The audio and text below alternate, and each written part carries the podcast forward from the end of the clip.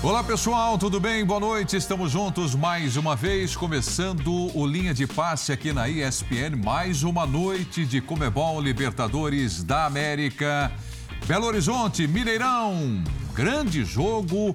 Atlético 2, Palmeiras também 2. Antes de eu apresentar os comentaristas aqui na bancada, vamos voltar lá para o Mineirão, porque o Hulk está no microfone. Vamos nessa encerra um jejum de cinco jogos. O que, que foi esse jogo para você? independente das marcas individual, queria mais era a vitória. Ganhamos 2 a 0 um resultado muito bom. E a gente estava mais perto de fazer o terceiro do que tomar um, um gol do Palmeiras, né? Mas infelizmente os últimos jogos está tá sendo complicado para a gente. A gente está criando bastante e estamos aproveitando pouco. A equipe adversária cria pouco e aproveita bastante contra a gente não sei o que está acontecendo. Mas há que confiar, que acreditar que a chave vai mudar, vai começar a entrar a bola, né? não vai precisar finalizar 20 vezes para fazer um gol, não vai precisar né, ter bola na trave, bola batendo em cima da linha para poder ser gol. Acho que agora as coisas vão começar a mudar e com fé em Deus vai sair os gols e as vitórias vão começar a voltar. 2 a 0 um resultado muito bom.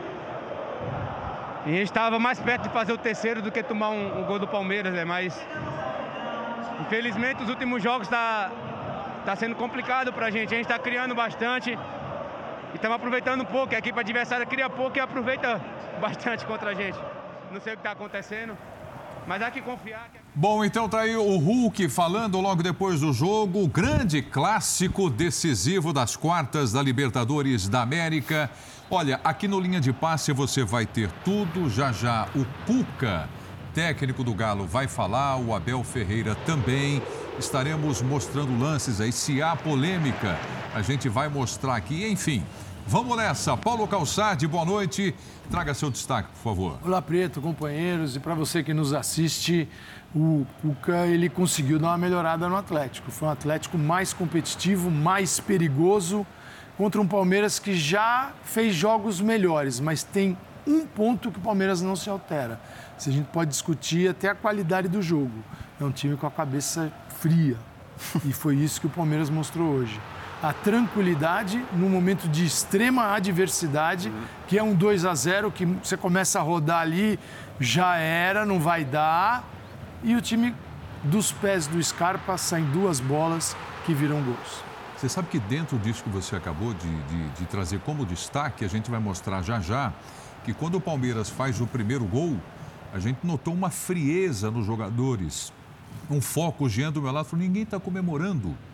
Time absolutamente focado para buscar o empate. Vitor Biner, tudo bem? Boa noite. Tudo bem, Preto. Boa noite a você, professor Calçade, ao André, ao Jean, aos fãs e às fãs do esporte.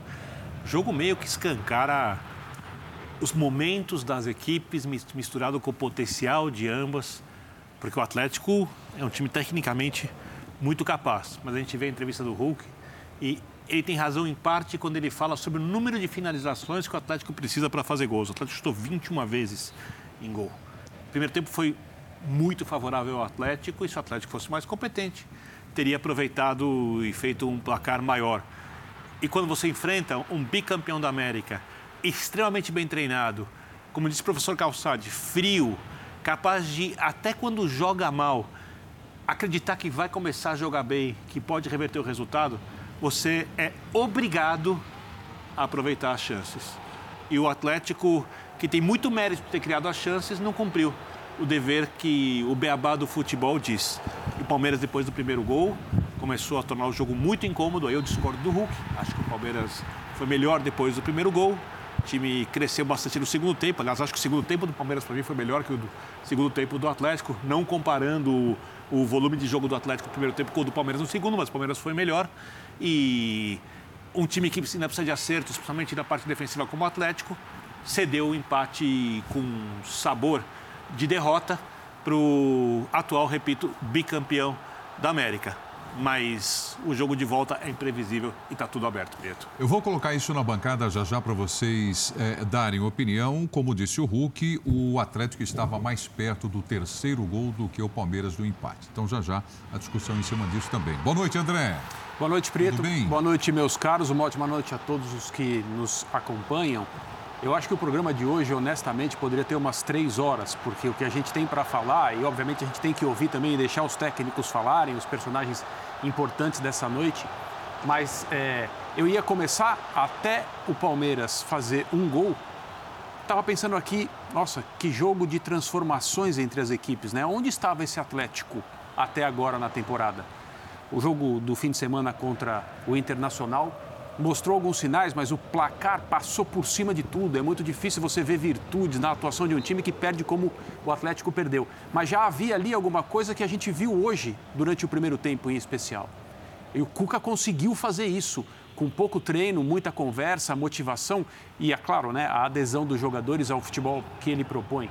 E até então era um Palmeiras, de acordo com o que nós vimos nessa temporada, Palmeiras que é capaz de se impor, que é capaz de jogar no campo do adversário, que é capaz de ficar com a bola, meio que revertendo ao confronto do ano passado contra o mesmo Atlético Mineiro, em especial o jogo em São Paulo, no Allianz Parque, quando o time do Abel foi muito criticado pela postura.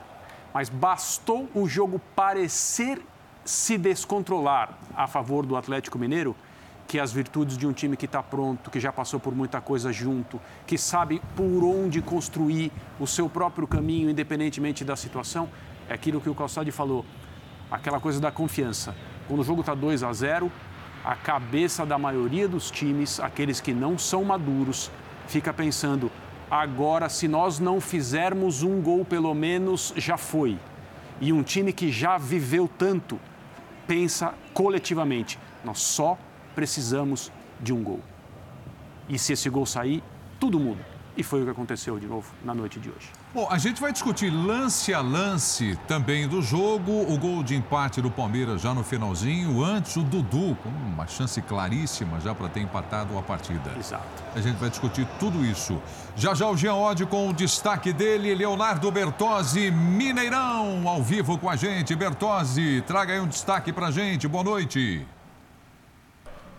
Tudo bem, Prieto? Boa noite a você, boa noite aos companheiros no estúdio, boa noite a fã do esporte. Só para passar um pouquinho de ambiente ainda no Mineirão, torcida do Palmeiras não arreda o pé, até porque tem aquela questão da segurança, embora não seja necessário quando os dois times jogam, né, que a convivência é boa, ainda tá aqui dentro, tá fazendo barulho, tá comemorando um resultado que já seria bom num contexto normal. Vamos combinar? Fecha um 2 a 2 mesmo que não tenha a questão do gol fora, fecha um 2 a 2 para decidir em casa, fecha.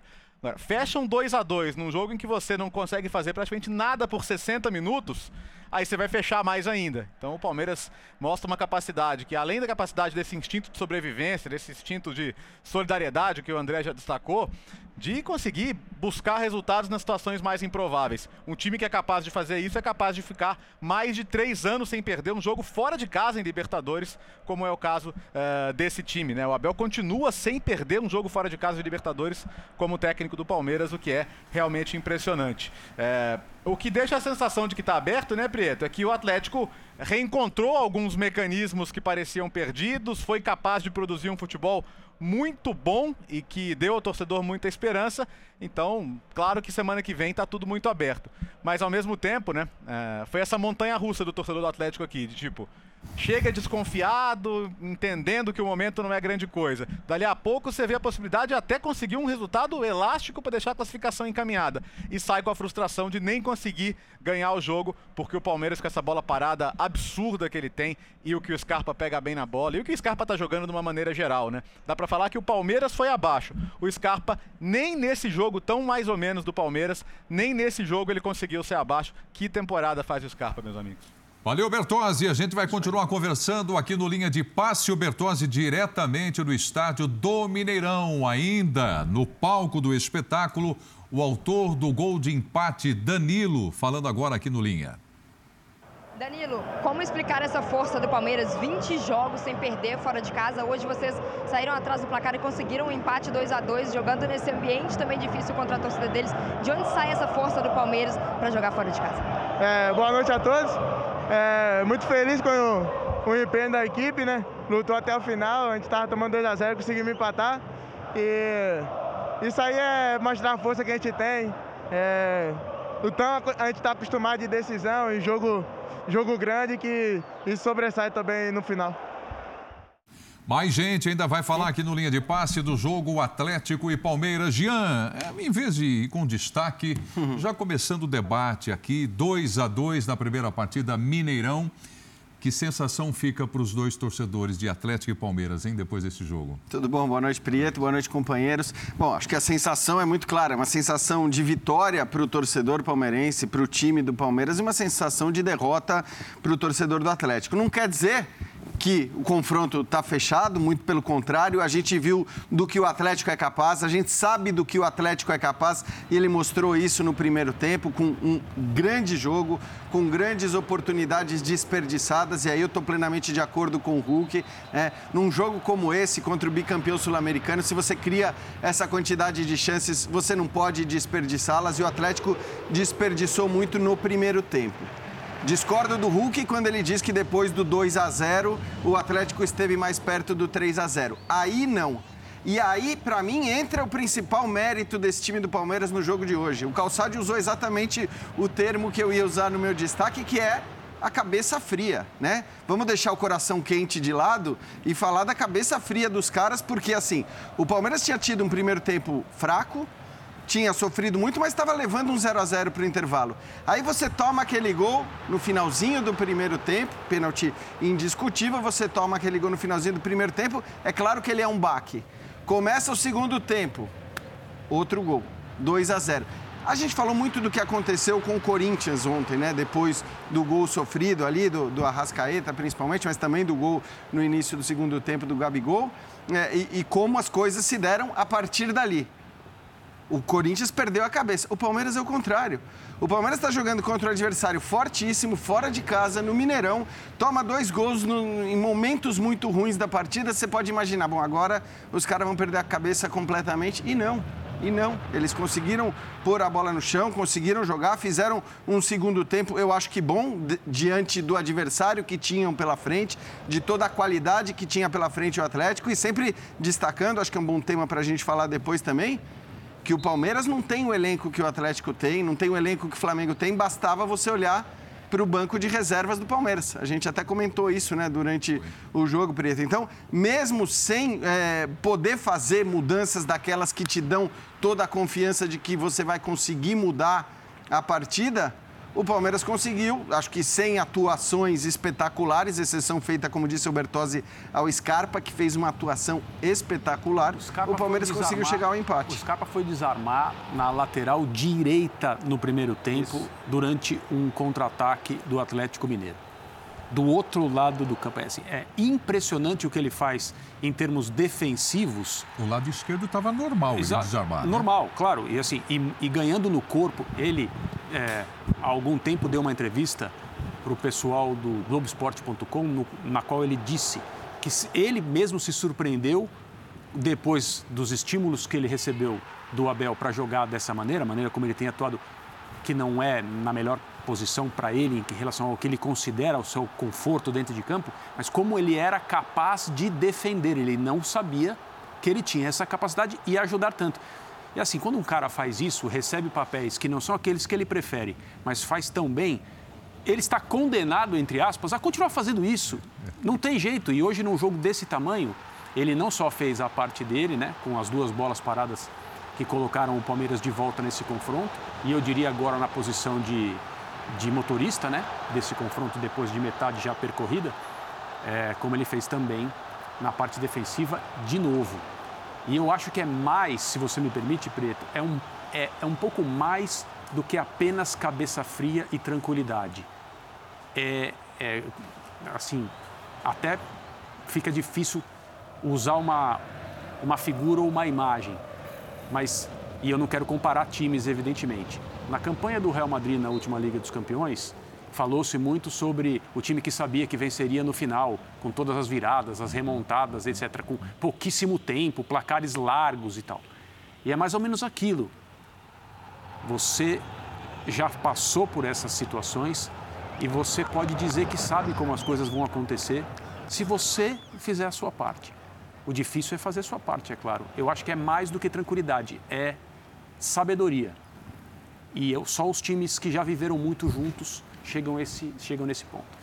Uma partida estupenda, né, do Scarpa hoje no Mineirão. Já já Calçade e Biner, Abel Ferreira já vai falar aqui no linha de passe. Vamos lá para o Mineirão ao vivo. Conseguindo recuperar uma desvantagem de dois gols no marcador, saindo com um empate daqui e chegando a 20 jogos de invencibilidade como visitante na Libertadores, isso sem contar também as duas finais que foram disputadas em campo neutro.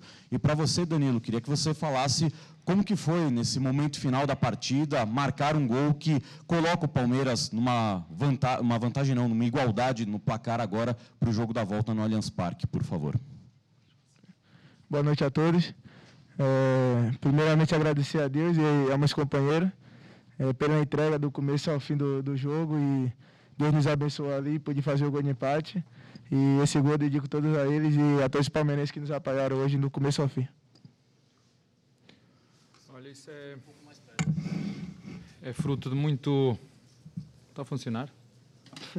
É fruto de muito trabalho uh, dos nossos jogadores, uh, que têm uma crença e uma mentalidade competitiva muito forte. É uma equipa que tem sucesso porque sabe que se der o seu máximo nos treinos e nos jogos, o treinador aceita qualquer que seja o resultado. Os jogadores sabem que têm liberdade para ir para dentro de campo e errar, porque o futebol é feito de erros. Sabem que têm que manter e dar a cada lance, em cada lance, o melhor de si. E dizer-vos que hum, jogamos com uma equipa muito qualificada, uma equipa muito bem treinada, que na primeira parte não nos deixou jogar, que nos pressionou muito, nos reduziu o espaço, nos fez uma marcação forte, apertada e agressiva. Uh, e foi melhor que o, que o Palmeiras na, na, primeira parte. E depois tivemos muitos fatores uh, que podem nos perturbar mentalmente, que foi o caso de termos feito um gol primeiro que estava fora de jogo, termos sofrido um penalti no último ou nos últimos segundos da primeira parte, entrar no segundo tempo, sofrer o segundo golo e hum, foi aqui o segredo foi nós percebermos e os meus jogadores aceitarem que seja qual for o resultado há uma coisa que nós não podemos aceitar é nos entregarmos, não lutarmos, não jogarmos da nossa maneira. Foi o que nós não fizemos na primeira parte e eu aqui dou mais mérito ao nosso adversário. Nós não tínhamos espaço para jogar. Nós tentamos sair desde trás, mas não conseguimos porque de facto o nosso, o nosso adversário foi muito forte a primeiro momento da, da, sua, da sua pressão. E como te disse, na primeira parte foi melhor o nosso adversário, na segunda parte, após o golo, fomos nós muito melhores. Tivemos, fizemos dois golos, uh, tivemos ainda uma grande oportunidade pelo, pelo Dudu, que depois manteve o seu foco, ainda conseguiu fazer dobrar o, o cabeceamento aqui para, para o Daniel. Isto que eu peço aos nossos jogadores. Nada mais, nada menos do que o esforço máximo, concentração máxima e dar o melhor de nós. E quando isso acontece, se chegarmos ao final do jogo e por qualquer motivo não ganharmos, eu serei o primeiro a chegar aqui e assumir uh, a derrota, porque essa também é a minha responsabilidade. Agora, enquanto eles entregarem o que têm, e alguns ainda mais do que aquilo que têm, porque jogamos, como te disse, mais uma vez com uma equipa muito qualificada, uma equipa que fez e que tem feito nos últimos anos um investimento muito, muito forte. Um, e nós, na segunda parte, jogamos da nossa maneira. Da nossa maneira. E quando é da nossa maneira, um, esta equipa é capaz de tudo. Esta equipa é capaz de tudo. Desde que acredite, tenha fé e que se foque naquilo que tem que fazer. E o futebol é mais que por isto. Porque nunca devemos desistir e ir sempre à procura do melhor resultado. E, e acho que o empate acho que acaba por ser o resultado justo e agora deixa tudo em aberto para, para a segunda mão. Abel, é, aqui eu queria falar com você, é, porque essa é a sua terceira decisão com o Cuca já. Teve uma final, semifinal e agora um quarto de final. Como é que é a sua relação com o Cuca? Como é que tem sido esses confrontos entre vocês? É um treinador que você gosta do trabalho dele? Me conta um pouquinho. Olha, eu nunca disse isto, mas hum, eu quanto mais tempo passo aqui, mais admiro os treinadores brasileiros. Porque, de facto, eles têm que fazer, muitas vezes, autênticos milagres, porque jogam sem tempo para treinar.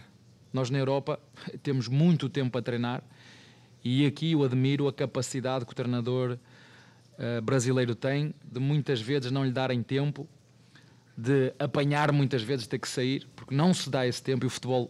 As pessoas têm que entender que no futebol há três resultados possíveis: a vitória, a derrota e o empate. Às vezes as pessoas esquecem-se disso. Tenho uma ótima relação com o Cuca e vou dizer para, para vocês: eu não jogo contra nenhum treinador. O meu tempo já foi. Como jogador, aqueles duelos um para um, já foi. E portanto eu não jogo contra nenhum treinador. E às vezes fico triste quando algum treinador diz: Ah, eu já joguei duas vezes ou três contra ele, ganhei duas e perdi três. Não, eu não O futebol é o nós. Somos nós que jogamos. É o Palmeiras que joga, não sou eu. Não sei qual é o confronto. Muito honestamente, não sei. Nós jogamos contra o Atlético Mineiro e ele é o treinador do Atlético Mineiro, é um grande treinador, tem grandes conquistas, tem muita experiência e respeito muito. Uh, porque de facto, para além de ser grande treinador, tem, tem uma equipa muito qualificada e hoje nos criou muitas dificuldades. Mas eu não jogo contra nenhum uh, treinador, nenhum. Abel, é, aqui, por gentileza. É, você tem reclamado, e eu acho que até com muita razão, da arbitragem no brasileiro. Hoje apitou um árbitro chileno, é, desculpe, argentino, Facundo Telo, e você não reclamou hora nenhuma. Quer dizer, então, que ele fez uma ótima arbitragem para não levar nenhuma reclamação sua. A análise dele foi boa hoje, do Facundo Telo? Você... Diferença de árbitro brasileiro com argentino? Não, não. A competência não tem nacionalidade. Deixa só, se me permitires corrigir, não é reclamar. Eu dou a minha opinião. O que eu quero e também entendo, eu já disse isto a brincar, mas eu disse: os árbitros também se cansam. Fazer via, os árbitros, eu consigo fazer rodízio com os jogadores, os árbitros não fazem rodízio, são sempre os mesmos. Eu muitas vezes tenho que questionar a mim próprio, porque eu tenho a certeza absoluta que os árbitros querem fazer bem o trabalho deles. Eu tenho a certeza disso. E muitas vezes falta saber se estão bem recuperados, se têm todos os recursos para serem melhores, se têm ações de formação, se olham para os erros que cometem e depois refletem e vão corrigir para da próxima vez fazer melhor. Mas é para aí que nós temos que caminhar. Eu, vou, eu não gosto, eu vou deixar de reclamar e dar mais opiniões só. É importante é que toda a gente perceba que é preciso, é preciso melhorar e oferecer todos os recursos aos nossos árbitros. Todos. Seja mais salário, seja dar condições para eles poderem recuperar, seja dar formação, isso é o que é preciso. O árbitro 2 fez um, uma arbitragem muito igual, às vezes faltas que a gente achava que não era, mas ele dava igual para os dois. Achei uma, uma belíssima arbitragem, muito honestamente, mas os árbitros são como nós e como eu. Eu às vezes também faço umas neiras em substituições, na forma como, como planifico, depois tenho que olhar para o erro para ver se na próxima vez não cometo o mesmo. Mas volto, volto a referir, a competência não tem nacionalidade. Não é por ser brasileiro ou por ser estrangeiro que é melhor ou pior. Não. Um, temos é que dar recursos para qualificar cada vez mais os nossos jogadores, e isso nós temos, porque temos muita qualidade aqui no Brasil, os nossos treinadores, os nossos dirigentes, que não se fala nisso, mas os nossos dirigentes, e logicamente também uh, os, nossos, os nossos árbitros. Mas isso, a CBF tem, tem recursos suficientes para, para poder fazer isso. É preciso, é, como disse, é meter a mão na massa e fazer coisas, fazer coisas, não ficar à espera de reclama esta equipa, reclama outra, reclama outra. Mais do reclamar, a minha intenção enquanto treinador não é reclamar, é ver se há ação por parte de quem está do outro lado para nós vermos fazer coisas. Porque seja, sejamos todos cada vez melhor, todos, porque não é só os árbitros, o problema, os problemas às vezes não é só dos árbitros. Não é fácil. O, o, o treinador, eu estou a tentar portar-me cada vez melhor. O jogador brasileiro, modéstia à parte, é malandro também, não é fácil, eu vejo isso nos treinos. E dependemos todos um bocadinho todos temos que fazer um esforço para melhorarmos. Os árbitros, os treinadores, os jogadores, os dirigentes, por aí. Se assim for, e tenho a certeza, porque a evolução é essa, Socorro. Vamos por aí, vamos pela parte do, do, melhorar. E a competência não tem nacionalidade, não tem a ver com brasileiros, porque os brasileiros também apitam Libertadores e apitam no bem também. Abel, boa noite. Observei o Abel Braga muito tranquilo, não, Abel não... Ferreira, perdão. Abel Ferreira, muito tranquilo. Eu também gosto do Abel Braga, não, não fico chateado por isso. Mais uma vez peço desculpa. Está tranquilo. O Abel Ferreira, muito tranquilo, às vezes pouco gesticulou, orientou. Extremamente estrategista. É esse Abel, Bra... É Abel Ferreira que a gente vai ver e viu. E qual foi a tona do segundo tempo para o Palmeiras voltar totalmente diferente? Não, não, não, como é que eu vou dizer? São os jogadores que fazem a diferença. Nós, muitas vezes, nós, a equipe técnica, tem um plano para o jogo, mas o jogo também tem planos para nós. Né? Eu não, estava no plano entrar no jogo e sofrer um gol da forma que sofremos aos 45 minutos. Não estava no plano entrarmos no jogo uh, na segunda parte e sofrer. Não estava no plano. Não era isso que estava no plano, mas o, o jogo também tem um plano para nós.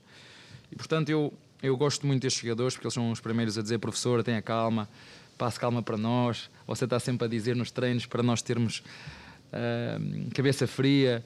Uh, e coração quente. Uh, e eles ajudam-me também a melhorar enquanto treinador. Agora, claro que se calhar as pessoas fora vão dizer: eh, se perdêssemos hoje, já não fala, já não gesticula, já não diz nada. Não, eu tenho que olhar também para mim e fazer um esforço em melhorar aspectos que eu posso melhorar para me tornar melhor, melhor treinador ainda. É isso que eu quero. Quero ser melhor a cada jogo, quero ser melhor a cada treino. E, e ser calmo, estar calmo muitas vezes no, no, no jogo, passa também essa tranquilidade e essa calma para os nossos jogadores. Mas eles sabem, não é de hoje, hum, é de sempre. A nossa obrigação é dar o melhor de cada um. O que nós exigimos é que cada um dê o máximo que pode, dê o máximo que pode ser, o máximo que pode dar, com qualidade, com rendimento, o que não aconteceu na segunda parte. Na minha opinião, ainda vou ter que ver o jogo outra vez por muito mérito do nosso adversário, mas tem muito a ver uh, com isso. Uh, direcionar o nosso foco e a nossa energia para aquilo que controlamos e cada vez menos direcionar o meu, falo eu, porque eu não, eu não vou conseguir mudar. Eu não mudo o futebol brasileiro, mas posso mudar os meus jogadores, posso mudar a forma como eles pensam, posso mudar a forma como eles jogam, posso mudar a mentalidade desta equipa e acho que foi o segredo de hoje. Foi sempre positivos, mesmo na adversidade. E eu acho que a equipa tem dado passos muito grandes uh, de saber lidar com a adversidade dentro do, do próprio jogo. Abel, boa noite. Você citou uma admiração pelos treinadores brasileiros pelo fato de não ter tempo para treinar. O Palmeiras, por exemplo, volta para São Paulo, no domingo já tem o Goiás e na quarta já tem o Galo novamente. Como corrigir sem ter tempo de treinamento para não repetir o que o Palmeiras fez no primeiro tempo? E outra pergunta para o Danilo: dá para perceber um time bastante concentrado desde o minuto inicial até os 45 do segundo tempo, mais o acréscimo. É uma fala do Abel com vocês, pedindo essa concentração até o final, ou os jogadores se fecham ali mesmo e não desistem até o final do jogo?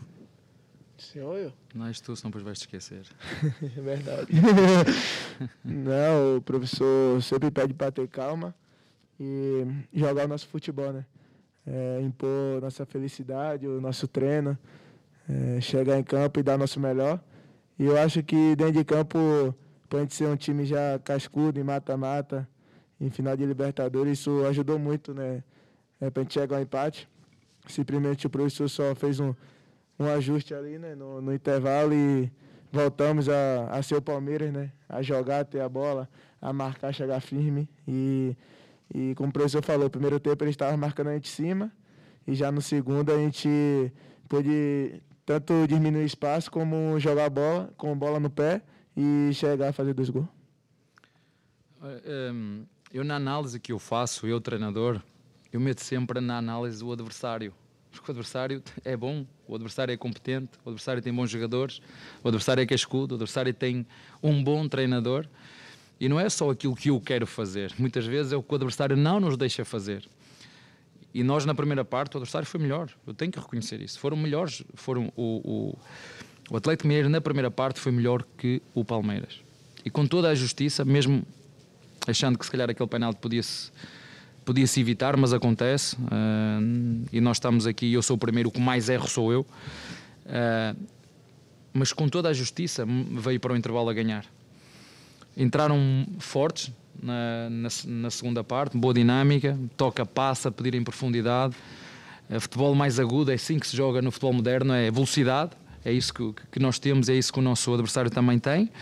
E, com, e mais uma vez com mérito chegaram ao 2-0. O nosso mérito foi manter a calma, manter a tranquilidade e perceber que, independentemente do resultado, nós temos funções claras a desempenhar dentro de campo. E é isso que nós não podemos perder é o controle emocional e manter-nos focados na, na, nossa tarefa. Portanto, valorizar o que o nosso adversário fez, que eu não posso tirar da, da equação, e dizer exatamente o contrário. Na segunda parte, nós fomos melhores, fizemos dois golos, aliás, três, porque um foi anulado, e tivemos uma grande oportunidade grande oportunidade nos pés do Dudu para poder fazer também gol. Mas o futebol é feito de acertos e de não acertos, e eu cá estou para os dizer e dar a liberdade desde que eles deem o melhor deles os acertos e os acertos fazem parte do jogo de futebol. Obrigado, gente. Obrigado, professor. Ah. Obrigado, Danilo. Abel Ferreira e Danilo, na coletiva no Mineirão. Vamos aguardar agora pelo técnico Cuca, que vai falar também o técnico do Galo. Ô, Paulo Calçade, por favor.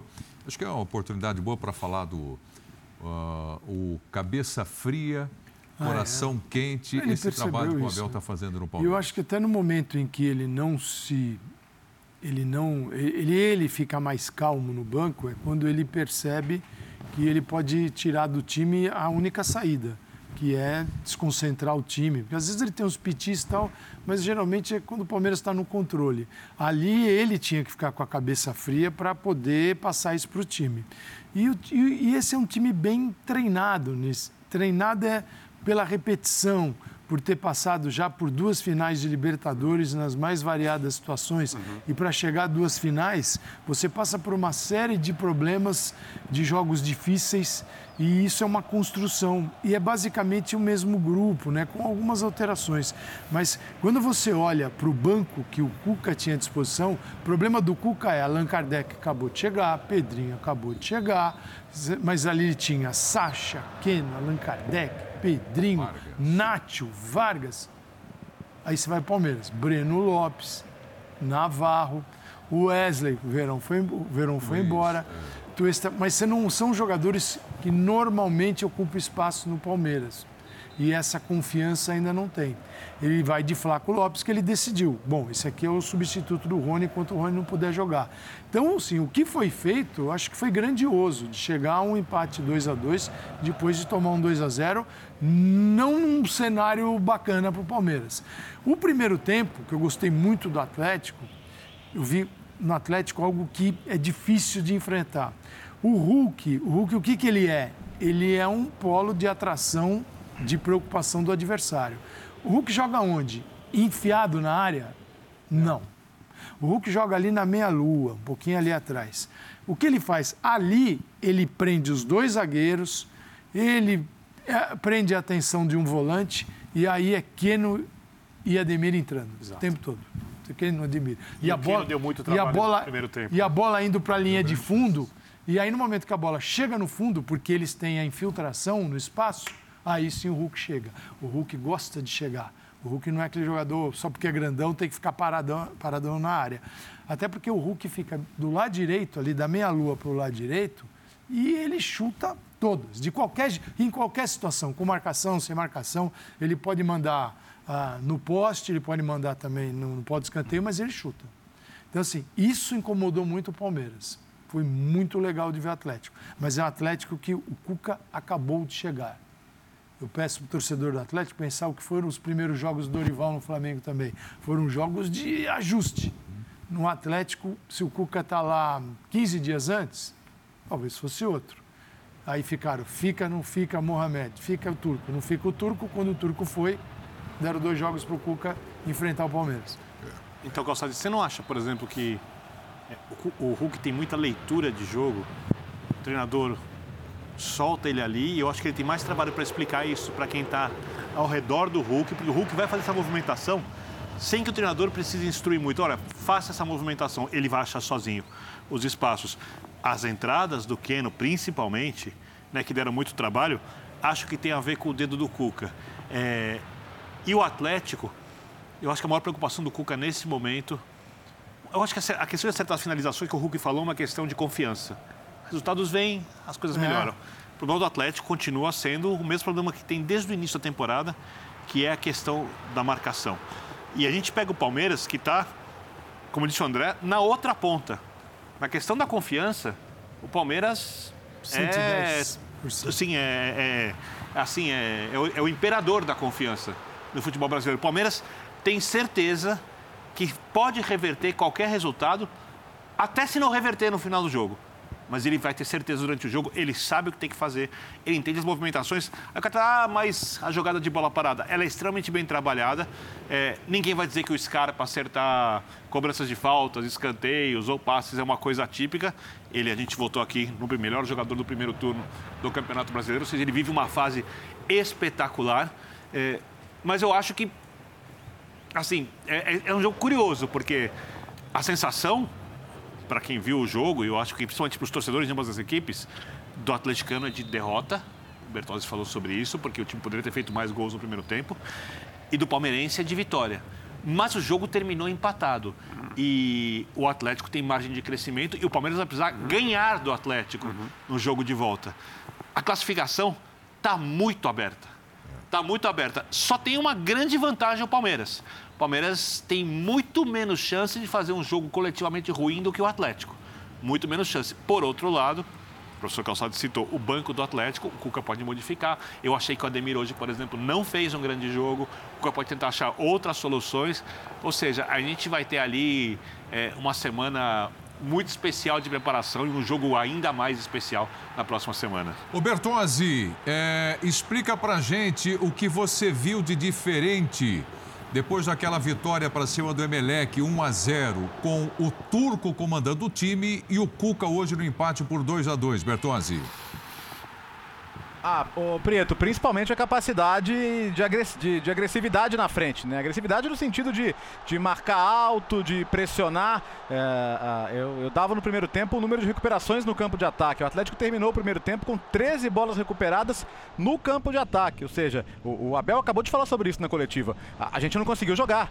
E, e, isso é muito mérito do Atlético. Claro, esse nível de intensidade, de entrega uh, física é difícil sustentar por 90. Tanto que uh, o, o, os quatro mais adiantados acabaram saindo no segundo tempo, porque de fato sentiram muito esse desgaste. E foi quando o time do Atlético, não só mentalmente, mas fisicamente, caiu. Vieram as trocas e o Atlético, a última meia hora do jogo, não fez uma boa última meia hora. Tanto que, que acabou tomando os dois gols. E, e pelo que foi a última meia hora, o Palmeiras uh, foi buscar e, e criou a situação para isso. Mas é, eu, eu acho que ainda vale tentar olhar os pontos positivos, porque alguns mecanismos de ataque. É, conseguiram recuperar uma certa memória tática de alguns jogadores. O Zarate, para mim, foi o melhor do Atlético hoje só saiu que realmente não teria condição para 90 minutos, né? Ele está com uma condição física um pouco mais complicada, mas assim, no primeiro tempo, enquanto ele estava cheio de gás, ele estava em todos os lugares do campo, é, pressionando, roubando, servindo os companheiros. Ele acaba dando aquela assistência de voleio, não assistência, né? Mas uma chance criada de voleio pro, pro Ademir que acerta a bola na trave. Então, para mim, acho que ele foi o grande ponto positivo. Se conseguir ter o Zarate mais vezes nesse nível, como teve em 2021 e como desde o ano passado não estava no nível como o de hoje, vai ajudar muito também. Agora, é isso. Se, se, o Palmeiras abre 2 a 0 e o Atlético busca o 2 a 2 no último minuto, imagina a diferença do clima para ir ao Allianz Parque semana que vem. Acho que esse é o principal desafio do Cuca. Agora, além das questões táticas, técnicas, é buscar essa confiança, né? Porque é, a, a, a, sensação de que você perdeu uma chance enorme, ela, ela, é, ela é geral entre, o, entre os atleticanos. E, e aí aquela coisa, né? O, se é um time que tá bem, tá confiante, você faz o, você toma o gol, 2 a 1 um, calma, segue o jogo, vamos fazer 3, vamos fazer 4, a gente tá voando aqui. Mas não, né? Sentiu o físico, sentiu o mental também, e daqui a pouco a gente pode ouvir o Cuca falando sobre isso. Né? Léo, só uma curiosidade, eu não sei se é, essa impressão minha só, é lógico que o Atlético é o time que precisa recuperar a confiança, tô contigo nisso, é, acho que indiscutível. Mas não parece que o Atlético termina o jogo mais confiante do que começou? essa é uma boa. Em relação, em relação à possibilidade de melhora do time, Birner, eu não tenho dúvida. Em relação às chances de classificação, porque como você pontuou, alguém acredita que o Palmeiras vai jogar no nível de hoje no Allianz Parque? Eu não acredito. Eu acho muito difícil que o Palmeiras tenha um jogo é, muito abaixo do seu normal, como foi esse jogo de hoje. Então, uh, o otimismo para classificação talvez ele, ele não tenha muita razão de existir. Embora concordo, é, tá aberto, tá absolutamente aberto. Agora, o ponto é, o que, que vai ter para melhorar depois, né? Porque brasileiro tá a situação complicada em relação à pontuação, então, no final das contas, é tentar arrumar um jeito de se classificar. Mas que, que, que deu para ver que a margem de melhora do Atlético ela existe é muito grande, e isso ficou muito claro hoje, né? O André, uh, eu vi o Danilo dizendo ali, no pouco que ele falou na coletiva, falou: ah, o o Abel conversou com a gente no intervalo, ele mexeu algumas coisas, né? Uhum. E deixou claro que alguns reparos foram feitos. Uhum.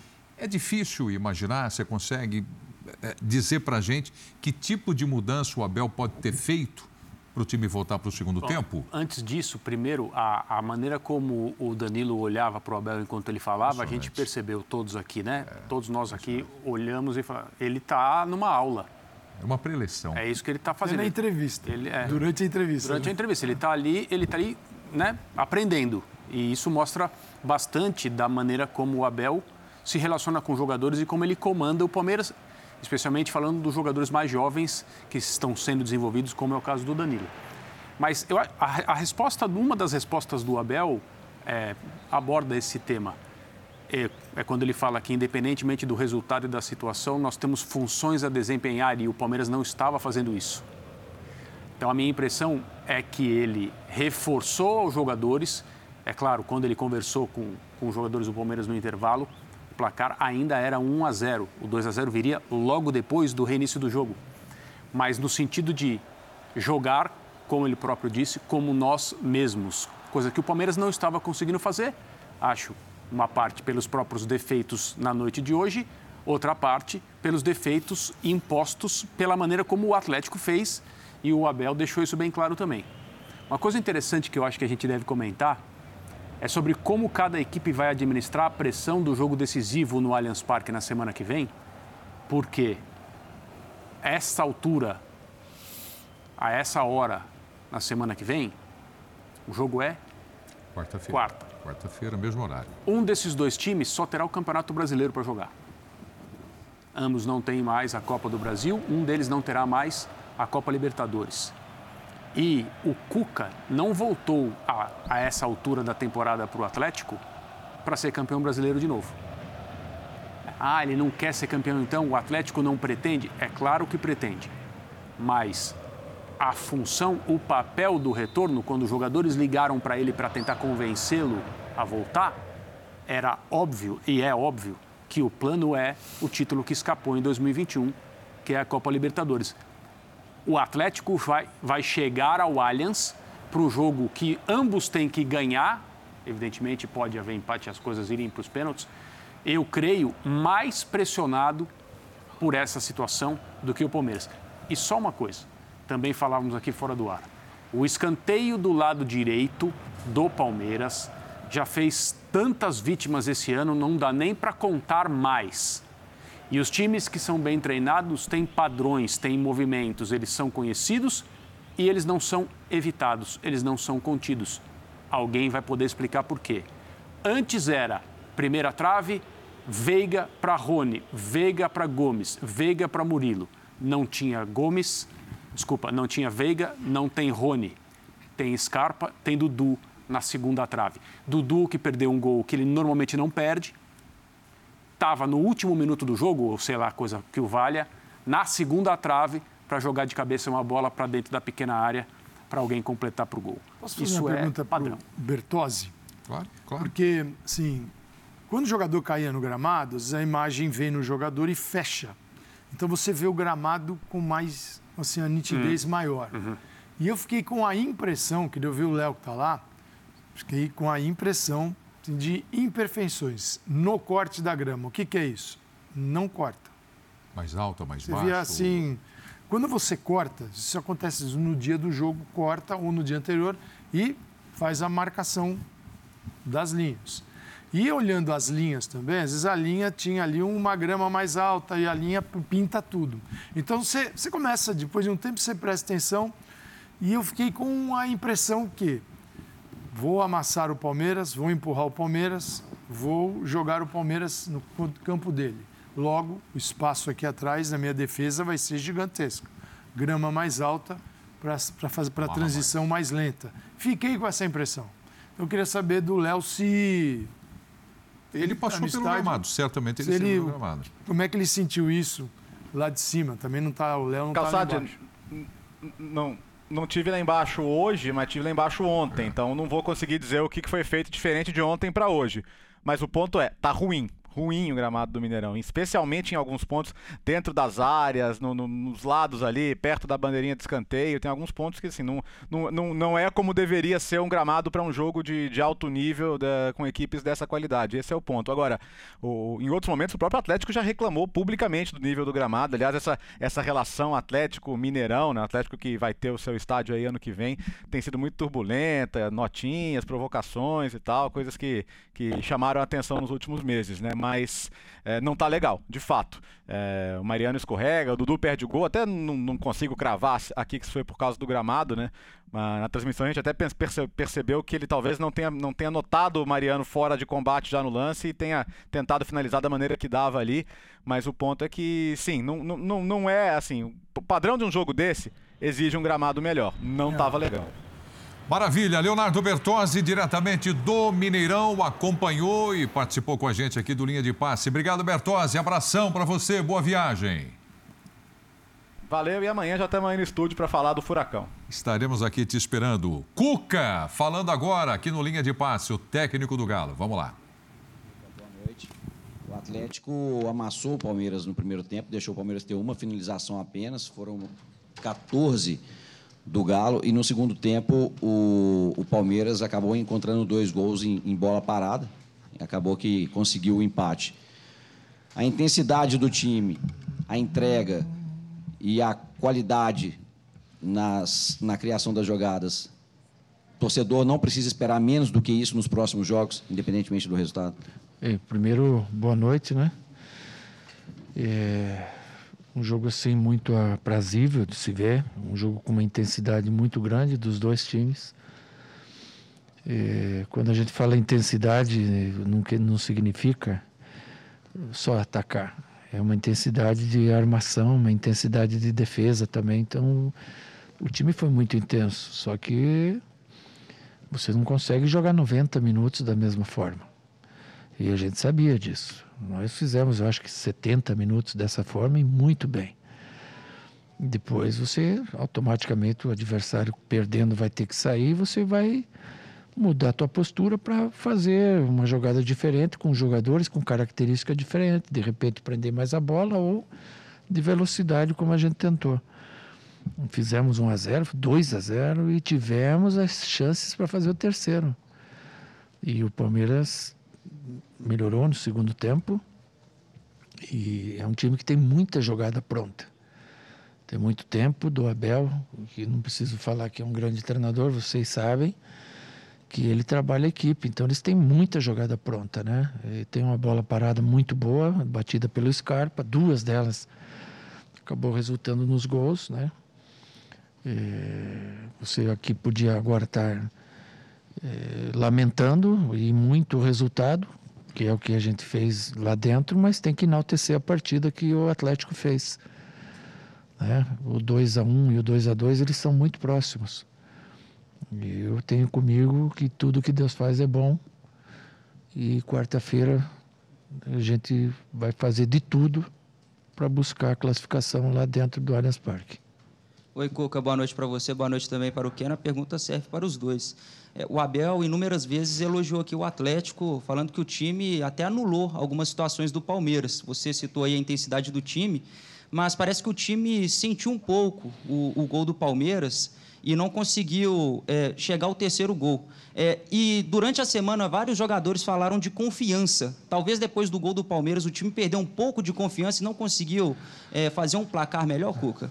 Não, mas é natural, né? Quando um time faz um gol, ele pega confiança, a torcida adversário pega confiança e automaticamente você perde um pouco da confiança. Isso é do futebol. E aconteceu hoje, isso é, é inquestionável. E são nuances de uma partida de futebol. Não tem como ser diferente. Tem um momento que você tem que defender. Nós, infelizmente, não conseguimos manter o 2 a 0, né? Saímos jogando uma bola é, que nós tínhamos dominada e desse, dessa saída errada uma falta que originou o primeiro gol e um escanteio que originou o segundo, mas pouco antes o Dudu tinha perdido uma chance também. Então não foi não foram só essas duas bolas do Palmeiras, apesar de a gente ter tido bastante finalizações, eles são uma equipe com muita jogada pronta e muito difícil de ser batida. Hum, infelizmente não deu para ganhar hoje. Vamos ver quarta-feira que vem. O, a pergunta para os dois. O Cuca, é, a gente viu que depois do gol né, é, do, do Palmeiras, você acredita que teve é, mais a questão física ou a psicológica? A torcida do Galo também sentiu um pouco aquele momento. É, e, e, como fazer para essa parte psicológica do time? Porque é, é, você vem aqui no momento que o Galo vinha mal e, e, precisava se recuperar emocionalmente também. E o Palmeiras é um time que está com uma situação psicológica bem melhor.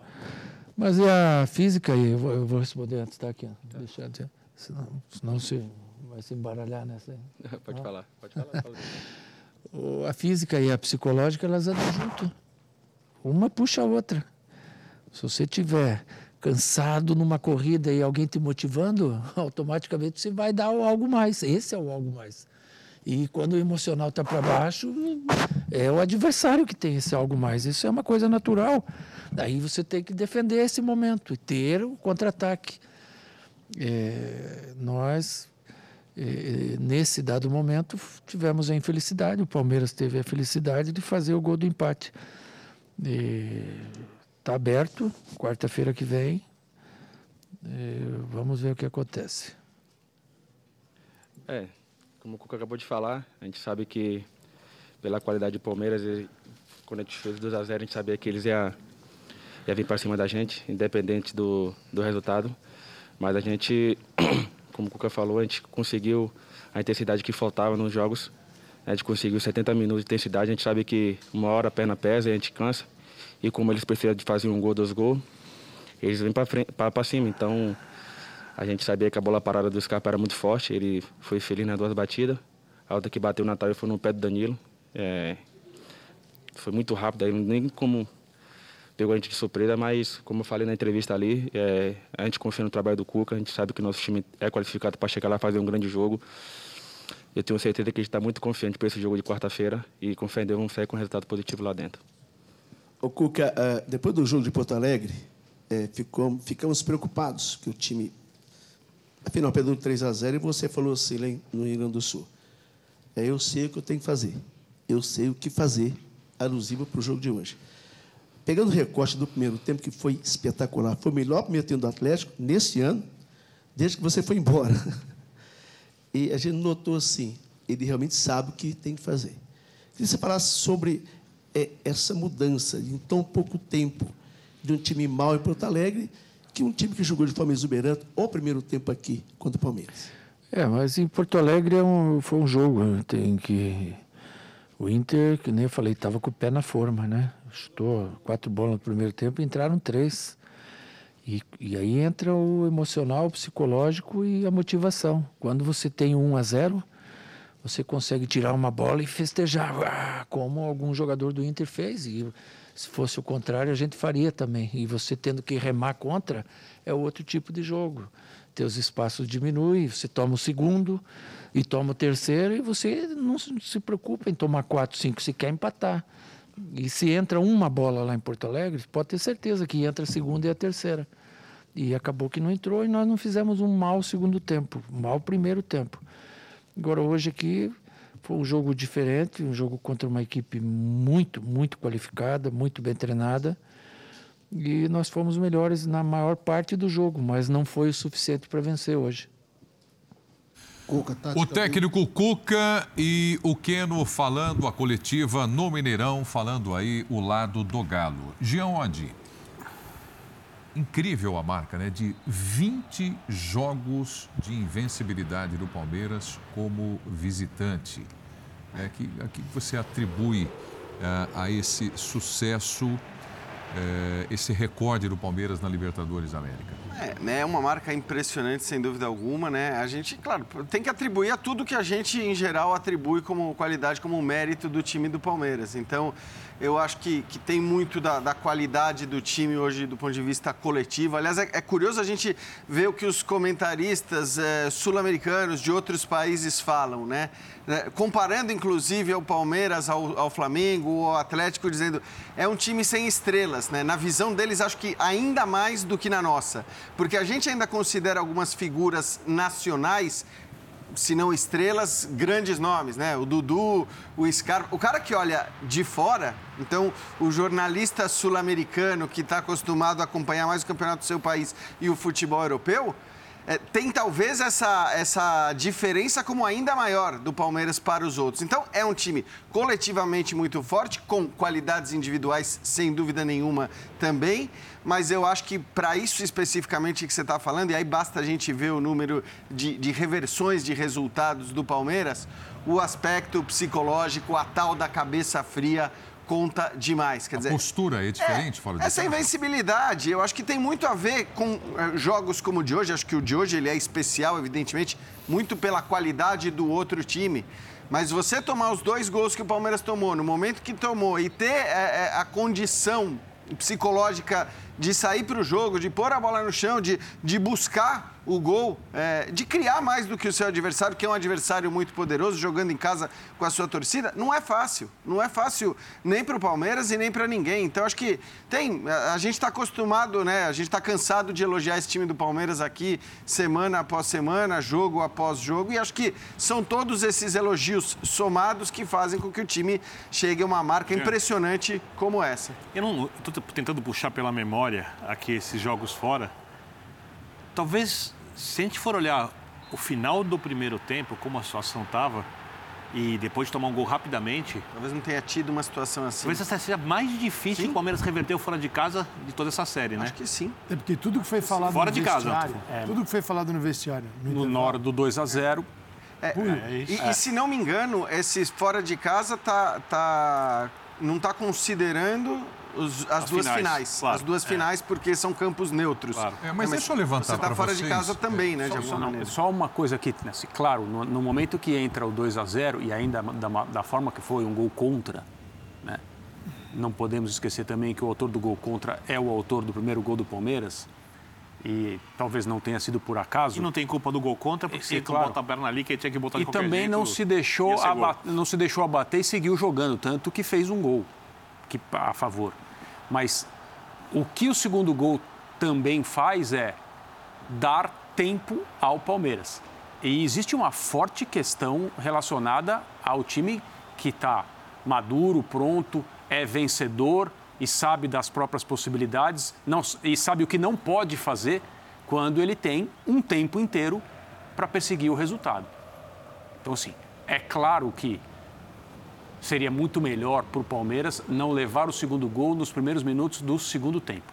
Mas isso aconteceu e ainda tinha um tempo inteiro para o Palmeiras jogar. E foi, e foi o que houve. Foi o que a gente viu. O Palmeiras jogou. É, E, e Calçade, nessa história desses 20 jogos como visitante e de invencibilidade, é, a gente passa por jogos em que o Palmeiras, pelo menos, não era apontado como favorito, né? Por exemplo, Exato. contra o próprio Atlético na Isso. temporada passada, contra o River Plate naquelas duas grandes partidas em que se classificou no Allianz e contra o Flamengo, por exemplo, na decisão. Ele, acho que já deu tempo, né? E tempo e títulos para se olhar o Palmeiras de uma outra forma. Com duas Libertadores, a primeira na chegada do Abel, aí tem a segunda com um trabalho mais denso. E agora o Palmeiras está caminhando para uma terceira classificação. Só que caminha, como o Atlético caminha também. Pelo seguinte, agora os papéis estão invertidos. Primeiro jogo empate na Libertadores passada, decide no Mineirão. Agora mudou o regulamento também. Então é um, um regulamento diferente em relação aos gols e o Atlético tem, vai ter que jogar fora de casa. Nesse caso, né, Calçade, acaba sendo até bom para o Atlético que É, o regulamento é, tenha mudado, porque senão o Zero Palmeiras zero, jogaria por 0 a 0 Um a por um a seriam, né? seriam favoráveis ao Palmeiras. Então, se o Palmeiras saiu em vantagem, acho que em função de, do, do cenário e do roteiro do jogo, ele, o Palmeiras saiu grande do confronto. Isso não quer dizer que o Atlético esteja completamente fora. Claro que se esta segunda perna da semifin- da- das, das quartas, se ela fosse jogada daqui 20 dias, 15 dias, era melhor para o Cuca. Sim. Na semana que vem, o Cuca vai ter que olhar para o final de semana e imaginar o que ele pode extrair do confronto do Atlético para melhorar o time. E isso significa deixar alguns jogadores fora, é, organizar melhor usar o adversário para melhorar a equipe para enfrentar o Palmeiras, Então. mas é um Atlético que vai ter que olhar para esse confronto. Mas você acha que ele pode escalar o mesmo Então. um time parecido para treinar ou Ah, ele tem não, que não, segurar não, fisicamente? Tem que segurar É, fisicamente. Eu acho que assim, Aí pela essa é uma diferença gigante do final de semana. O Hulk no bagaço? Essa é uma loucura. diferença gigante do final de semana. Para os dois, hein? Então, Os mas dois. é que eu acho que são situações completamente diferentes. O, o Cuca certamente vai escalar o time do final de semana a 10 pontos da liderança do Campeonato Brasileiro, sendo líder o Palmeiras. O Cuca vai escalar o time no final de semana pensando na quarta-feira.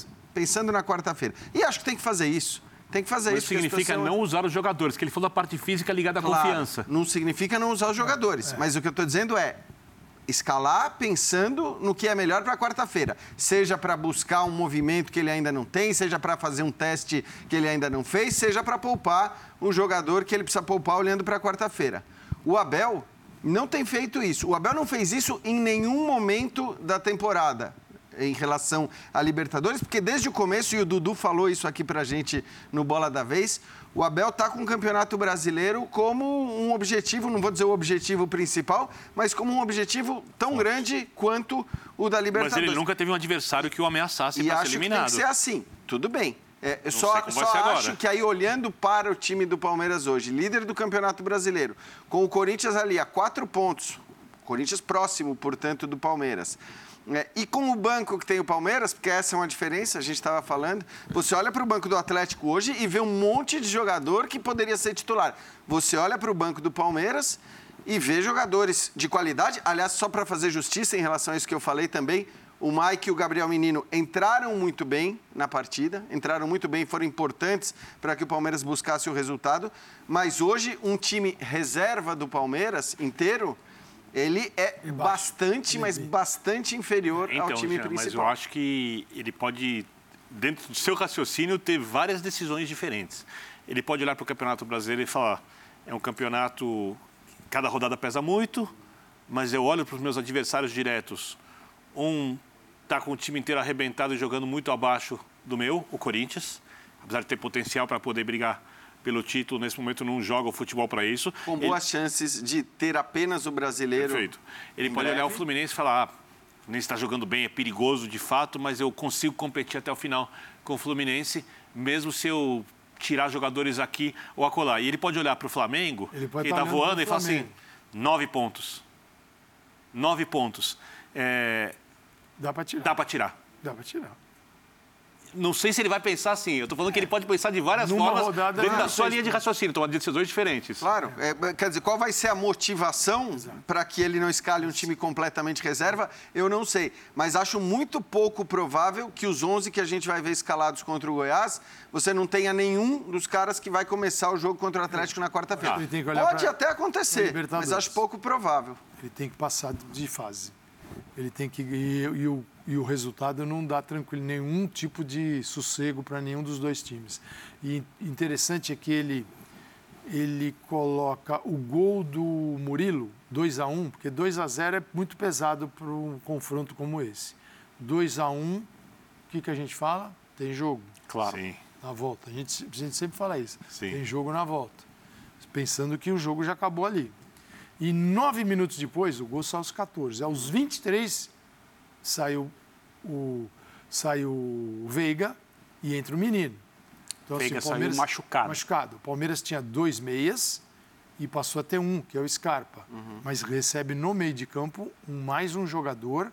Tudo bem, ele pode, ah, mas o Zé Rafael pode subir um pouquinho mais tal. Mas é um Palmeiras, para quem precisa empatar, com menos possibilidades, porque ele ganha um volante e não meia. É. E o gol sai no finalzinho do jogo, depois dos 45. Então ainda ele. Mas poderia ter ele- saído com o Dudu, né?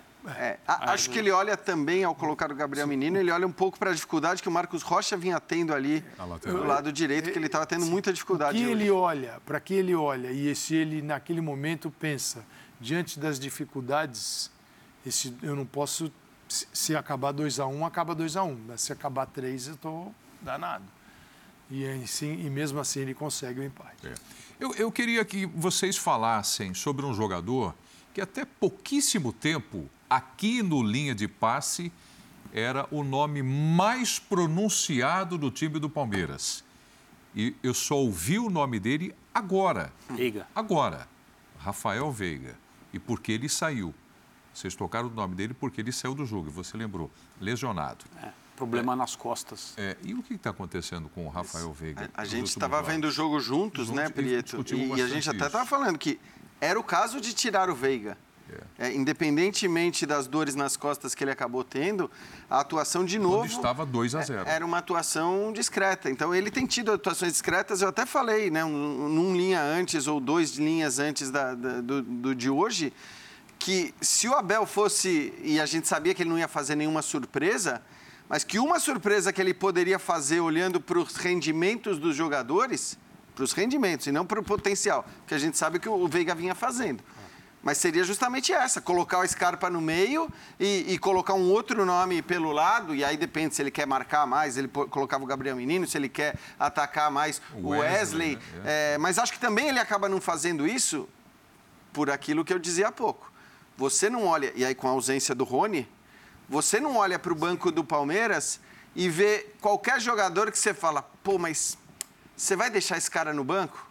O Verón, por exemplo, que foi negociado, se tivesse começado no banco, poderia ser o cara que você ia olhar pelos jogos que ele vinha fazendo, os dois ou três últimos. Você podia falar, pô, mas será que não é o caso do Verón entrar do lado, o Scarpa cair para o meio e o Veiga esperar um pouco? Porque ele... Mas eu acho que assim, aí ele olhou também para o potencial do cara, para tudo que o Veiga já fez pelo Palmeiras. Só que nos últimos jogos, de fato, ele está bem abaixo. Aliás, o Rony, quando voltar, tende a voltar no jogo do Allianz. É uma diferença enorme. Eu fico até curioso, não tinha pensado nisso, se o Veiga tiver realmente um problema que o impeça de jogar, se ele usa o Rony do lado ou se ele volta com o Rony.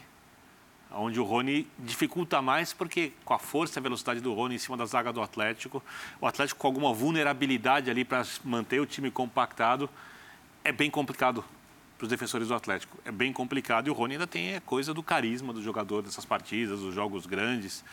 É, hoje, por exemplo, eu acho que se o Rony estivesse em campo, é só acho, não tenho certeza, mas é, a minha aposta é que sim. O primeiro tempo seria diferente.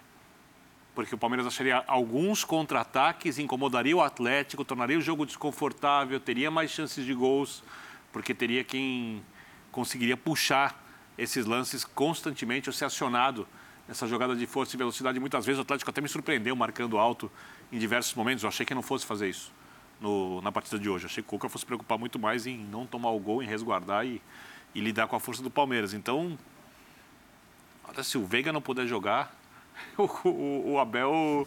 É, é que o Abel costuma mas achar as se melhores o Rony soluções. puder né? jogar, né? Eu acho que o Rony vai É, poder é, jogar.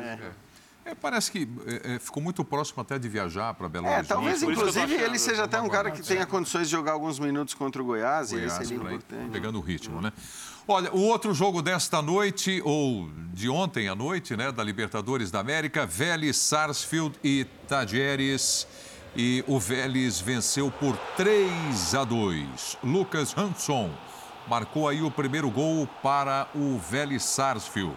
E deste confronto saiu o adversário do vencedor entre Flamengo e Corinthians, que farão aí a segunda partida na próxima terça-feira no Maracanã.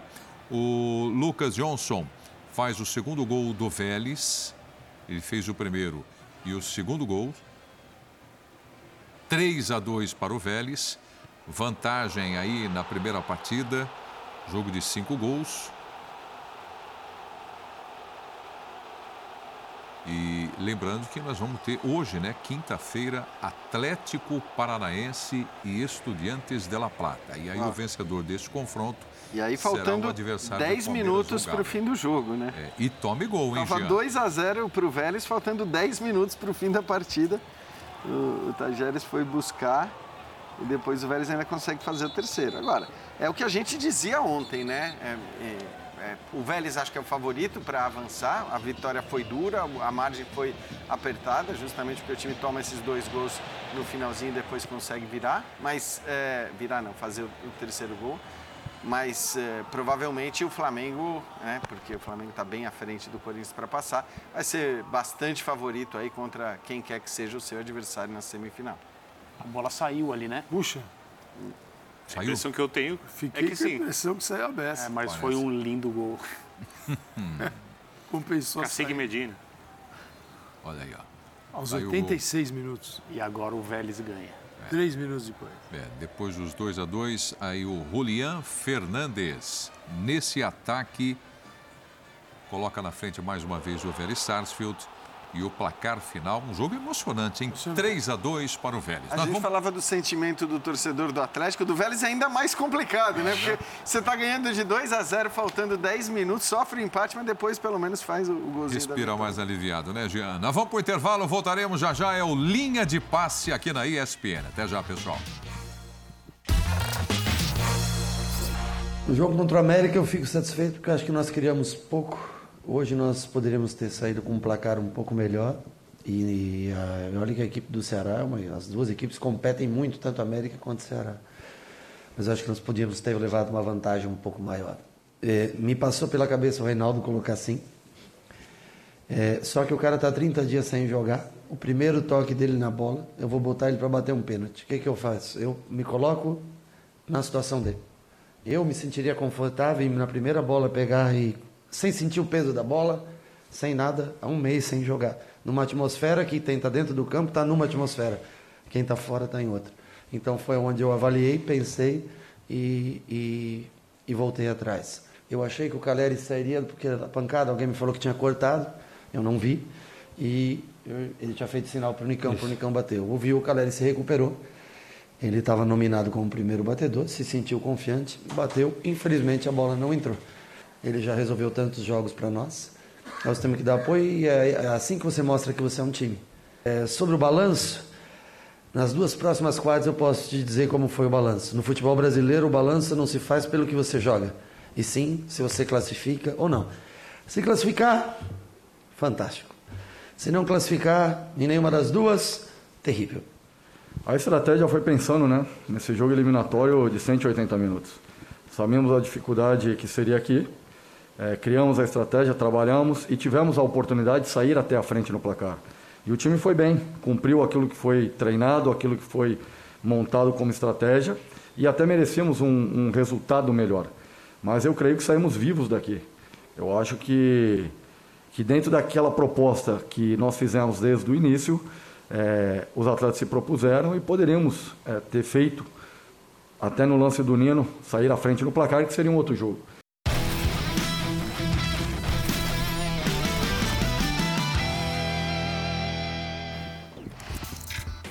São Paulo 1, Ceará 0. Secou a fonte. Galheri, números dele aí, 14 jogos, 2 gols. Bom, balanço aí desse placar 1 a 0 Vitor Bene, que atentamente acompanhou Rogério já falou, né? Da Sul-Americana, né? O Rogério já- justamente, é justamente, André, é isso que eu estou fazendo aqui com o Birner pro balanço do jogo, Birner. Então, eu não gostei do primeiro tempo do São Paulo. Eu achei que o Ceará, mesmo sem volume de jogo ofensivo, foi o time que conseguiu chegar com mais perigo. Eu avalio muitas partidas de acordo com a capacidade que você tem de neutralizar e de criar lances de gols. No final das contas, futebol é uma luta por espaço e é para isso que os treinadores preparam as suas equipes. Então, acho que o São Paulo teve mais iniciativa no primeiro tempo, mas o Ceará encontrou mais espaço. O São Paulo teve bastante dificuldade de criação. Quando o Rogério mexe no time, inclusive é, com uma cornetagem da parte São Paulina da redação tal, e, e mantém o Nestor na equipe, que realmente fez uma partida ruim. Eu acho que essas trocas têm muito a ver também com a parte física, né? a saída do Igor Gomes, a própria manutenção do Nestor em campo. Acho que o Igor jogou muitas vezes. É, o São Paulo faz esse gol, que é um golaço do Nicão. Né? É um gol em que ele acha um espaço onde praticamente não há para finalizar. Não vou dizer que foi uma falha, mas era defensável. tá? O chute não é fácil para o goleiro, mas é um chute possível ser defendido. no canto Esse, dele esse ângulo a gente dá para ver melhor. Difícil, mas possível de ser defendido por causa da altura da bola. Mas um golaço do Nicão, muito mérito do jogador do São Paulo. E aí o São Paulo, que já no segundo tempo vinha bem melhor que o Ceará, tem um pênalti, né? o lance é discutível. É, não sei se a gente vai ter aqui para opinar ou não depois a jogada. O lance é discutível. E o Rogério dá essa declaração de que ele cogitou colocar o Reinaldo para cobrar o pênalti. Reinaldo é, de longe, o melhor cobrador de pênalti do São Paulo. Ele devia ter colocado o Reinaldo? Não. Deixa o Caleri. Deixa o Caleri. Até porque o São Paulo poderia sofrer contra-ataques, o Ceará tinha sido modificado, tinha bastante chegada pelo lado esquerdo, o Wellington mesmo amarelado Seria- fazia um bom jogo seria ali. 2 a 0 né? Seria 2 a 0 o que muda completamente panorama da segunda partida, porque 1 a 0 eu concordo com o treinador do Ceará, o Ceará está vivo. 2 a 0 estaria vivo? Estaria. Mas é muito mais difícil, seria muito mais difícil você reverter a situação. Então, eu, acho que no final das contas, dá para colocar esse placar, se a gente for olhar o volume de chances criadas e como essas coisas aconteceram, muito na diferença de qualidade que o São Paulo tem de jogadores de frente, mesmo não sendo jogadores do nível de Flamengo, dos melhores jogadores do Atlético, mas são jogadores melhores que os jogadores do Ceará. E uma dessas jogadas deu 1 a 0 ao São Paulo. O São Paulo poderia ter feito 2 a 0 Acho que diante do que apresentou, o placar de 1 a 0 mesmo com a perda de pênalti, o São Paulo não tem do que se queixar no jogo de hoje. E lá no Ceará vai ter que jogar bem, porque o ambiente ali é de é um, é ambiente forte, um ambiente intenso, a torcida fanática. O jogo vale muito para o Ceará. Sucesso É, de público. é, é, eu- eu- eu- eu diria que o ambiente que o São Paulo não terá que encarar na Copa do Brasil contra o América, mesmo sendo perigoso, Ah, vai ele vai ter que dúvida. encarar o Ceará, Sim, é outro mundo. E aí vamos ver como esse time do São Paulo consegue lidar com uma situação como essa. Foi pênalti, Calçade? Não, nem para mim, que gosto de pênalti. Foi pênalti. É, cada lance assim, desse aí. Ele gosta, né? Cada lance desse, Ama. cara, sobe. Um é diferente do outro. Não existe. "Oh, isso aqui é igual àquele outro. Então, tem alavanca, não tem alavanca? Qual é o posicionamento do jogador que sobe? Onde é que está o adversário? Qual é a altura? Em que altura eles se encontram? É, tem uma série de aspectos. Esse aí não foi. E o árbitro consegue errar com o VAR. É, porque Aí- o VAR induz o cara ao erro. Induz o cara ao erro. É uma loucura isso aqui. O VAR sul-americano, como ele é intervencionista, né? Assim, Nós discutimos exatamente isso durante o VAR. É. Você lembra disso? No jogo do Mineirão, a atuação foi impecável. É, Ontem mas- também, a arbitragem foi muito Mas, boa. é, não, a atuação do árbitro, inclusive, foi impecável. É, agora, o, o VAR sul-americano, assim como o brasileiro, ele, ele quer participar mais, ele não fica, não se segura, não se aguenta. Então, é, esse é o que o Calçade falou, acho que esse aí não tem. O movimento é completamente normal. E acho que talvez seja um pênalti motivado pelo sangue. Pelo sangue que sai da, da, da- dos, dos- Você acha? Eu tenho certeza. é, é, é, é a consequência, mais do que o lance em si, que O gera a marcação do pênalti. Então é Ô, o que aconteceu com o jogador. Eu, eu me lembrei daquele jogo Argentina e Holanda na Copa do Mundo. Foi inclusive na. na- era Arena. Arena. Não, não era Arena Corinthians. Como é? Era Argen- Arena São Paulo? Argentina e Holanda foi no estádio do Corinthians. Do- mas como que semifinal. era Arena? São Paulo chamava. Era Arena Ah, São Paulo, né? É, hoje, Anel Química né? e tudo mais. É, e teve o nome, lá a troca o nome do na goleiro. Copa, o nome na É, Copa? É, é. Arena Não. São Paulo, né? A, a Holanda. Não, não me lembro. Teve a troca do goleiro. Isso pra foi- cobrança de pênalti. Isso tá foi, isso foi, isso foi contra foi- Costa Rica Não, em Fortaleza, em. Fortaleza, no, no Foi- Nordeste. Foi, foi no Nordeste. É, Que foi ele, no que ele- Nordeste. que ele tirou o Silen, o Vangal tirou o Silensen e colocou o Cru, Isso. para pegar o pênalti. Exatamente, para E disputa pegou. ali. E pegou, Pegou. o pênalti. É. Aí virou, É. aí começou monte. É, e, e aí teve essa, essa Aí questão no Chelsea você teve isso, aí. né? É, é. Troca, poria, o, poria o Reinaldo hoje para bater o pênalti? aí é o seguinte, né, você também não pode dizer que aquele aquecimento do goleiro ali, correndo para cá e para lá, é um aquecimento para um goleiro que precisa defender um pênalti. Dentro dessa ótica do Rogério, aquele goleiro também não vai estar muito preparado. A menos que ele fique fazendo pontes atrás do gol, né? não, não é o que acontece. Os goleiros entram sem essa condição, é, geralmente. É, agora, é uma passa pela cabeça do treinador, ele está lá no dia a dia, assim, se você pensar, poxa, o meu melhor batedor não joga um mês, mas é o meu melhor batedor e, acabou de entrar. Eu acho que faz sentido colocar. Poxa, meu melhor batedor, mas eu vou jogar o cara numa fogueira. Aí é uma decisão do treinador que é o seguinte, se, é o- se ele coloca e perde, também o Rogério coloca o É, jogador frio para bater exato. o pênalti. É claro. Exato. E tem o É a resto me- do jogo para jogar. É a mesma leitura, É, é, a então- mesma leitura que ele faz sobre o balanço. Se classificar, maravilha de trabalho. Maravilha, Se não é. classificar, É, Uma Aliás, vamos falar que ele é irônico. É, ele André, tá que assim. assim, Só, jogo foi na Fonte Nova. Holanda e Costa Rica foi na Fonte Nova, em Salvador. Foi, é, foi Holanda e Costa Rica. E, e acho que assim, eu até discordo assim, que acho que ele, como técnico, pode fazer o balanço sobre se foi bom, se jogou bem, se não jogou bem, o que o time fez, o que o time não fez. No caso do pênalti, não tem a menor dúvida que ia ser o que o Calçade falou. Se, se, se você tem um motivo para o Reinaldo ele errar, como você tem um motivo para o Caleri errar. Então aí é querer realmente achar pelinho. É que trocar, é, já a gente falou nos exemplos aqui, lembrou da Copa de 2014, você trocar o goleiro para uma série de penais é diferente do que você colocar um jogador para bater um pênalti durante, os, durante o tempo de Que bola não rolando. joga faz cerca de um mês, voltou para o banco hoje e atua, que tem dificuldade de marcação Aí e atua você- do lado e que o Ceará Aí chegava o você tempo pode inteiro. dizer, olha, meu goleiro entrou frio nessa série, mas no quinto pênalti ele estava ótimo. Às vezes dá errado, né? O, o, o Tuchel se deu mal com esse tipo de substituição no É, Chelsea, é numa verdade. decisão de título. O Tuchel ele fez colocou, isso. Ele Sim, colocou sim, um sim, goleiro sim. que não pegou nenhum pênalti e perdeu dele ainda. E, e- e- É e verdade. Repetindo aquilo que o, o Sarri O tinha Kepa, né? tentado fazer. E o Kepa tinha. Lembra da final? Acho que era a final da, da Liga Europa. Quando o Kepa falou, não vou. O Kepa falou, não vou, se recusou a sair, ficou e, e acabou perdendo a disputa de pênaltis, né? O Rogério Senna acertou duas vezes, então. Em não mudar né, o cobrador e em dizer que pensou e não fez. Ele poderia né? dizer, era, eu não perderia. É. É. É, mas tem esse detalhe também, né?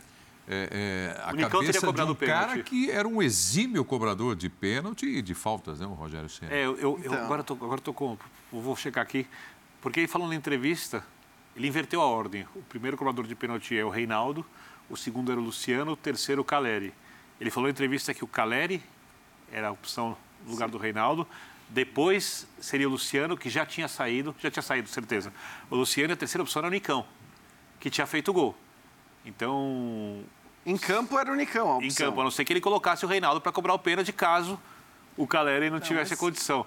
Agora, Mas aí é muito oportunismo, né? A gente fala, Então, é, porque aí você pode usar também. Bom, o Nicão estava confiante, tinha feito o gol, por que não colocou o Nicão? É fácil falar essas coisas Muito também fácil. depois que o Caleri perdeu o pênalti, né? É, é injusto, inclusive. É, mas e, e- e a expectativa para o próximo jogo agora, hein? Como a gente estava dizendo aqui, o torcedor do Ceará, ele faz um barulho no estádio.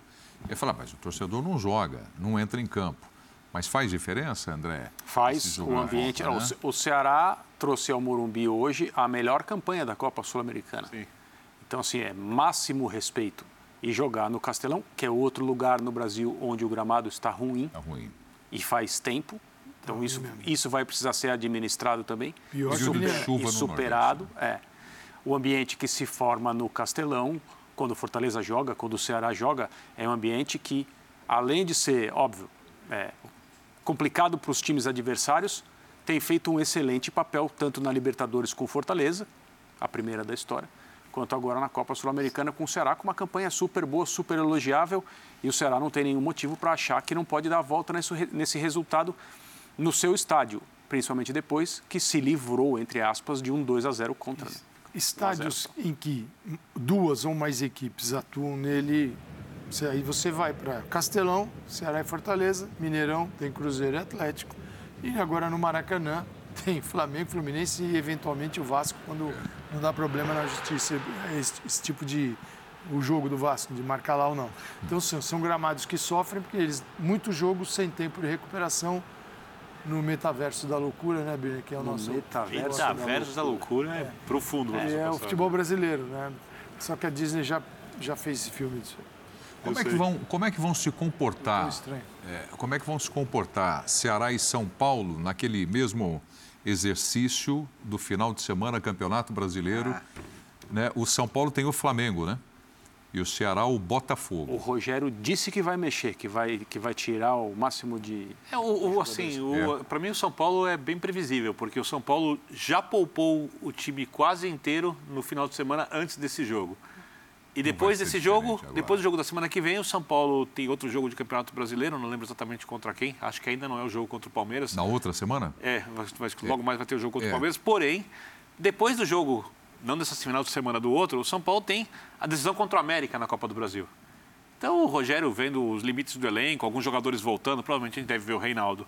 Atuando desde o início, talvez ele dê mais rodagem a alguns jogadores aí que agora, atuando bem, pouco. assim, então agora é Copas, vou, Então, vou jogar as Copas. Agora- agora só as Copas, né? Ele tem poupado completamente. Flamengo sábado agora e depois o Red Bull Vai, vai, vai, vai priorizar as Copas pelo menos nessas duas semanas, então eu acho que ele vai segurar a maior quantidade de jogadores que achar possível nos jogos do Campeonato Se Brasileiro. ele chega nesse momento, talvez ali disputando uma quarta posição no brasileiro, que seria para São. Paulo muita coisa também. Nesse, né, é- é- a intenção parecia ser essa no início do Campeonato Brasileiro. 20 rodadas depois, você olha para a classificação, para a trajetória, para a estrada, está difícil. E as Copas? Vamos para as Copas. Não tem jeito. Infelizmente, não dá para jogar com a máxima intensidade tudo. Isso não vai rolar. E é normal que você mude o que era, porque muita gente discutiu isso, né? Ah, pô, mas o Ceni falou que o brasileiro. Pô, mas é, é normal que à medida que as coisas vão É, te, te adaptando. levando para um outro caminho, que você vai avançando nas Copas, é que aí. você priorize as Copas. Claro que tem o risco de você, e acho que essa é uma questão, né? É, você ficar fora da Libertadores, porque para ir para a Libertadores pelas Copas, o São Paulo vai precisar ser campeão de uma das duas, e claro que se afastar ah, ali da, da sexta, sétima colocação do brasileiro, é, acaba sendo um risco de você ficar fora da próxima Libertadores, que segundo o Ceni era o seu grande objetivo, seu principal objetivo na temporada. Mas ah, aí é assim, você tem que avaliar riscos. E nesse caso, acho que vale o risco de você realmente focar tudo na- nas Copas, até porque uma delas é bastante E acessível. o time no momento do São Paulo, foi num momento amplo, não estou falando no momento hoje, né, desde quando o São Paulo parou de ser um time protagonista na disputa dos títulos, é vai ser sempre difícil, só vai lembrar se voltar no limite, de maneira positiva, na Copa do Brasil, 1 a 0 está no limite, de maneira positiva, na Copa Sul-Americana, e certamente quando o Rogério falou se classificar, fantástico, espetacular, perfeito, se perder uma tragédia, ele tem esse esses é resultados balanço. na conta, que é 1 a 0 foram os dois. o- Nove jogos no Morumbi de mata-mata do São Paulo na temporada, nove vitórias. É, e o São Paulo é décimo colocado no Campeonato Brasileiro, como informação, e o Ceará é o décimo quarto. E nós vamos para o intervalo, voltaremos já já com linha de passe. Até mais, pessoal.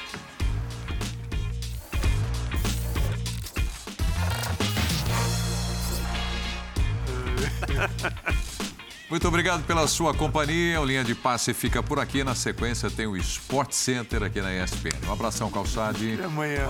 Valeu, Jean. Valeu, valeu, Até logo abraço. mais, né? Valeu, André. valeu, até Por favor, Biner, acelerado. Saúde e paz a todos, rapidamente, é que senão o cara pega, ó, por favor, em paz. Um excelente dia.